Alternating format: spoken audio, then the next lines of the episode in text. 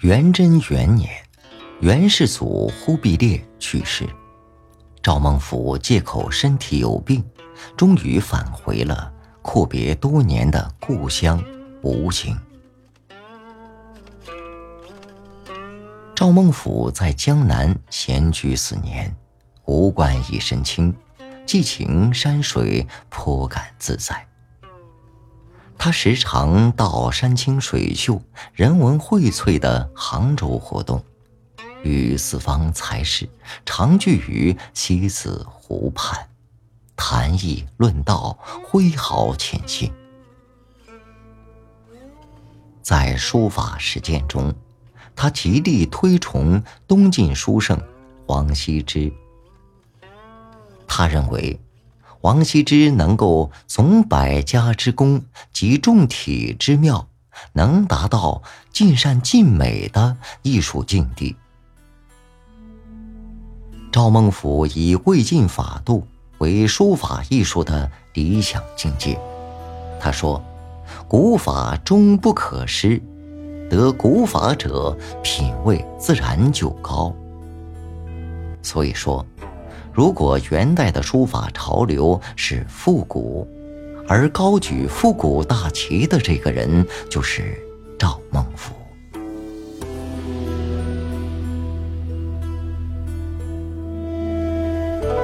大德三年，赵孟頫被任命为集贤直学士，官职虽然没有升迁，但此职并不需要离开江南。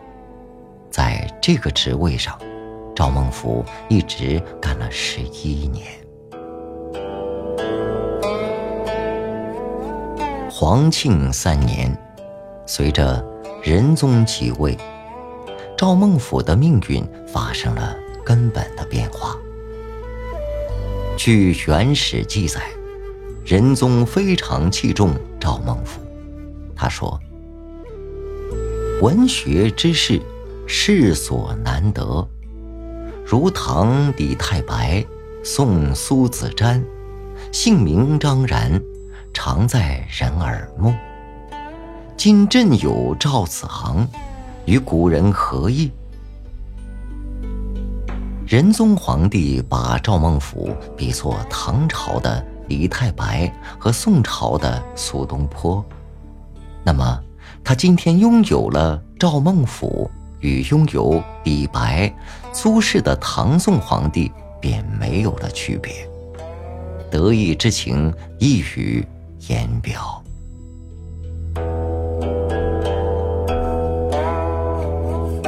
延佑三年七月，赵孟頫被拜为翰林学士、荣禄大夫，官至一品，备受帝皇恩宠。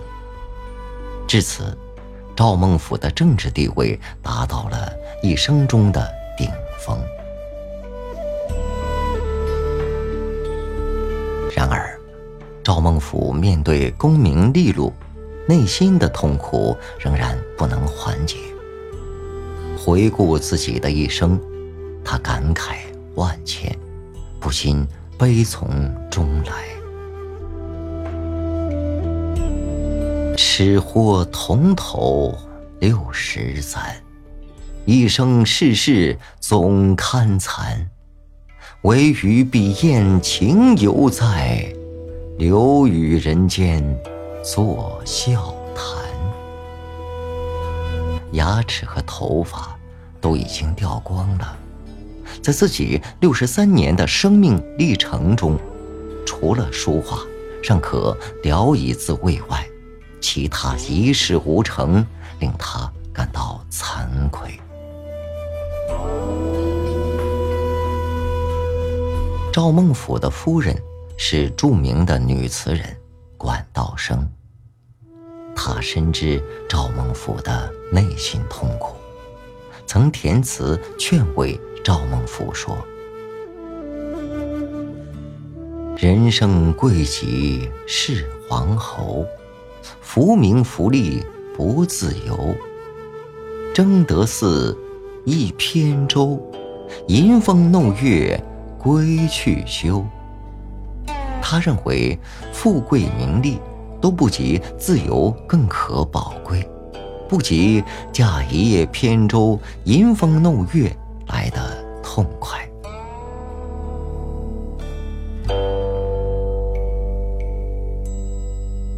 年幼五年，管道生病逝，相濡以沫的夫人离他而去，赵孟俯受到的打击可想而知。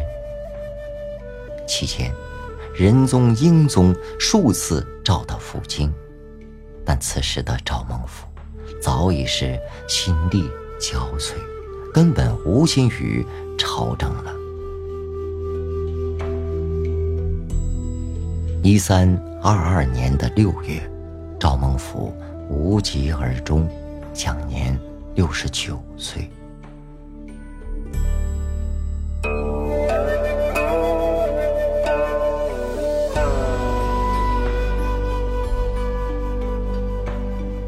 赵孟俯书法的温雅秀润，是前无古人的，后人称其肉不没骨，筋不外透，虽姿美一发，而波澜老成。譬之风髻玉环，作霓裳舞，谁不心醉？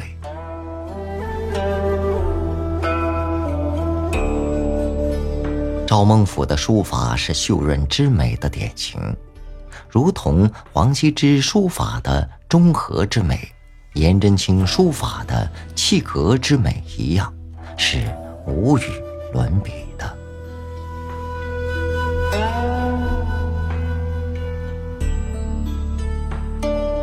赵孟俯作为元代地位最为低下的男人。却能够官至一品，名满四海，这在元代历史上独一无二。尽管如此，痛苦而压抑的心态依然伴随着他的一生，使赵孟俯成为一个悲剧人物。但是，由于赵孟俯的出现，元代的书画风气。发生了巨大的变化。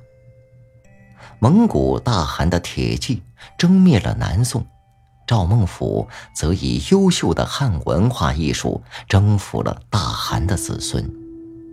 一个伟大的艺术家做到了薪火不灭，古法不失。对于这样一个呕心沥血。把一个文人的微薄之力发挥到极致的人，我们还能苛求他什么呢？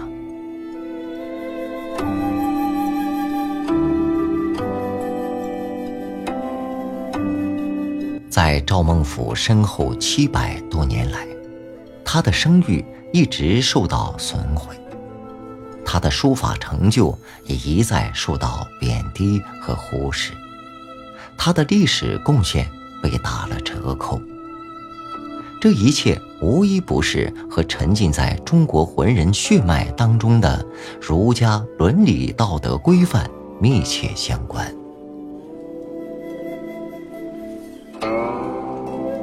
西汉时，司马迁因为替传说投降了匈奴的李陵辩护了几句，便被处以宫刑。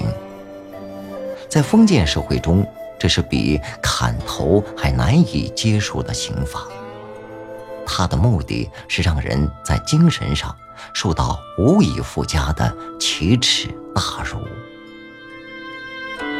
于是，就有人认为司马迁不应该苟且偷生，因为“士可杀而不可辱”的古训就是这样要求的。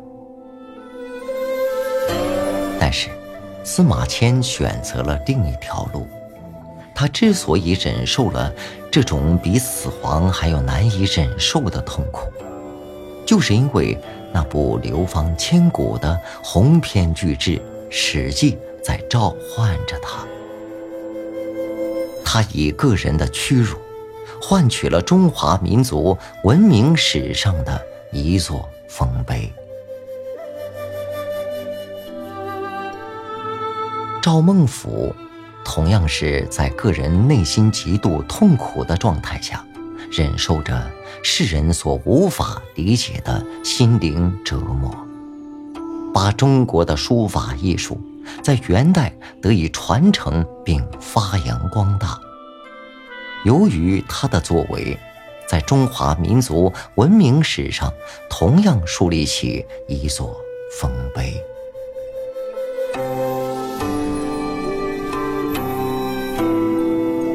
曾经对赵孟頫深恶痛绝的傅山，到了晚年，对赵孟頫的评价产生了根本的变化。他在《秉烛》一诗中写道：“秉烛起长叹，其人想断肠。赵思真足奇。”管壁亦非常，醉其酒有酒，老来狂更狂。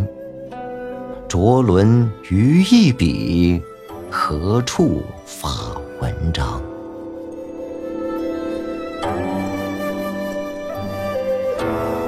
令富山在深夜秉烛长叹，辗转难眠。他思念的人。到底是谁呢？